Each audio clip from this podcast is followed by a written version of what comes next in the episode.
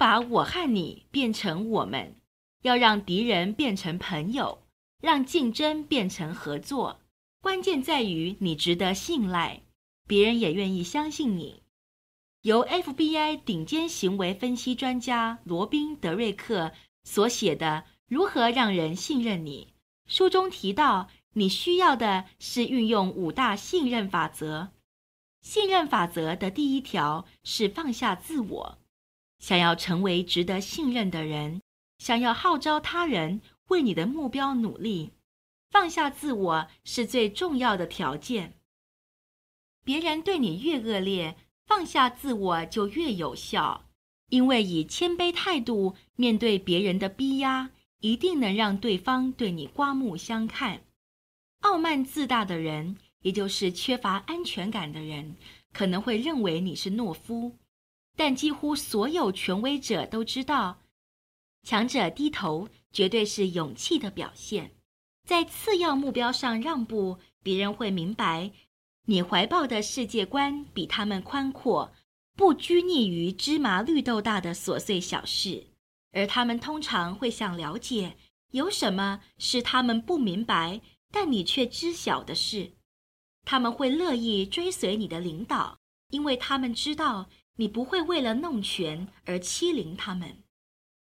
放下自我能让你自由，全神贯注于你的终极目标，不需要费劲去说服所有人相信你在所有的事情上永远是对的。放下自我，你就能轻易将自己的目标与他人的目标统合一致，把你尝试达成的目标变成他们目标的一部分。放下自我，你就能拥有如 X 光般锐利的眼光，可以透视他人，并从他们的观点看事情。放下自我，你会受到许多人爱戴，几乎所有人都会喜欢你。对立会消失，分歧将化解于无形。你的影响力、同心圆会扩展，你的信任族群会扩大，事情会水到渠成。当你放下自我，把眼光放在终局，你会觉得偶尔吸收一点损失实在没有什么关系。你甚至可能乐于接受损失，因为做一个人情给别人，等于自己也得到一个人情。信任法则二：放弃批判。我们总是忍不住追求高人一等的感觉，优越感给予我们安全感和身份地位。让我们隐约或深刻地自以为比别人还来得优秀。对于与我们在同一个族群的人，包括家人、朋友、同事和社区邻居，我们甚至也难以放下高人一等的优越感。每个人偶尔都有这种念头，想成为父母最宠爱的那个孩子，班上最聪明的学生，或是人缘最好、最富有。或最好看的那个人，可是如果你仔细想想，周遭族群对我们的评价，鲜少是根据我们在阶层的相对位阶，或我们在自身目标上的实现，而是我们在追求族群的目标时所做的贡献。要得到族群的重视，最稳当的方法是将个人目标与族群目标相结合。当然，那也是达成个人目标的最佳方法。如果你想要成为族群的领导者，就要设定人人都想要达成的卓越目标。以领导者自居很容易，但领导绝非易事。领导的基础是启发他人追随你，唯一的方法就是建构一项以追随者为重的使命，而不是把自己摆第一位。一旦使命定好，行动展开，你身为领导者的首要之务，并不是担任裁判。你可以评估士卒的成效水准，取消无效的做法。但只要你一开始批判别人，你就会失去人心，即使他们的确表现不佳或没有拿出好成绩。如果我批判我身边的人，永远把自己的需要摆在第一位。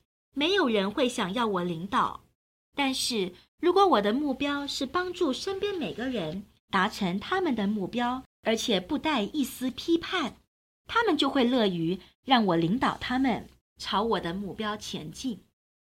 信任法则三：肯定他人。你已经明白，从放下自我到去除批判的连续性，是一个自然发展、几乎无缝接轨的进程。现在你将看到，除去批判到肯定他人，也是直线进行。克制自己不去批判他人，是为了过渡到一个更好的目标，那就是帮助他人对自己感觉良好。我们都会自我批判。那就是为什么我们对于别人的批评那么敏感易怒。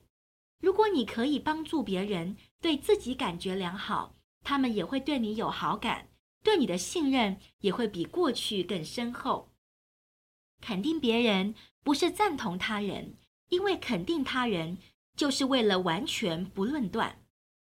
意思就是不是赞同，也不是不赞同。肯定他人的复杂度远低得多，因为这不需要道德守则。肯定别人不过是表示你知道别人的本相，他们在做什么，以及你为什么认为他们这么做其来有自。这无关好坏，而是有他们的缘由。如果换成是你，你也会那么做。肯定别人。表示你能从整体观点看到完整的一个人，包括他们的欲望、需求、压力、历程、目标、信念，以及可能对他们重要的事物。若你对人有这种程度的洞察力，对方的大脑会产生与安全、安心、接纳和信任相关的神经化学物质。只要你能肯定别人，对方就不会觉得你是威胁。信任法则四：理性至上。全世界只有两种动物会交战，或从事组织化的战争，一是人类，二是蚂蚁。从演化心理学观点来看，这个现象告诉我们，人类还有很大的成长空间。人类大脑有三个主要区块，其中只有前脑能超越非理性的动物本能。前脑的外层是理性中心，最为人熟知的是靠近额头前方的前额叶。然而，随着我们深入大脑核心，就像展开深入人性的黑暗之旅。首先是穿过中脑，或称哺乳动物脑，它掌管爱，但智能有限。后来来到后脑，也称为爬虫脑，让我们惹麻烦的就是爬虫脑。爬虫脑只知道恐惧，并控制人体的基本生理功能，例如心跳。爬虫脑不是领导者的优质资产，甚至不是好情人的特质。受人信任的领导者，任务是超越爬虫脑，懂得关心他人，学会深思熟虑。在原始本能浮现的时刻，爬虫脑就会高速运转，告诉你抓住机会。但是演化对人类还算仁慈，对于我们垂涎或恐惧的事物，掠取行动需要零点二五秒的反应时间。这个时间就是从中脑超捷径到前脑所需的时间，让你能理性分析你所身处的环境。事实上，这就是人脑在采取反应行动前数到十的方式。不过，在数完之后，你还是需要诉诸理性，而不是防卫、欺瞒、狡诈和过度情绪化。即使原始的动物本能可以冷静沉淀，面对黑暗，通常看似无法抗拒的操纵力量，大脑仍然容易被绑架。但你可以选择回归理性至上。信任法则五：乐善好施。乐善好施是根深蒂固的人性。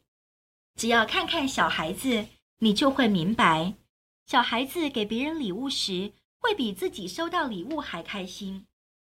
当孩子的行为展现出如此的美德，恐怕世界上没有哪个家长不会热泪盈眶。可悲的是，这项美德只会随着年龄渐长而退化。当伤害出现，我们的心便会开始硬化，生出自私之心。我们告诉自己，自私是生存的手段。我们试着合理化人我的分际。如果我们不抢先，如果我们不耍小动作，不摆布他人，就什么都拿不到。其实，乐善好施是人性的内在本质，乐善好施的心才是你的真正的面貌。这是开启力量、找到宁静的钥匙。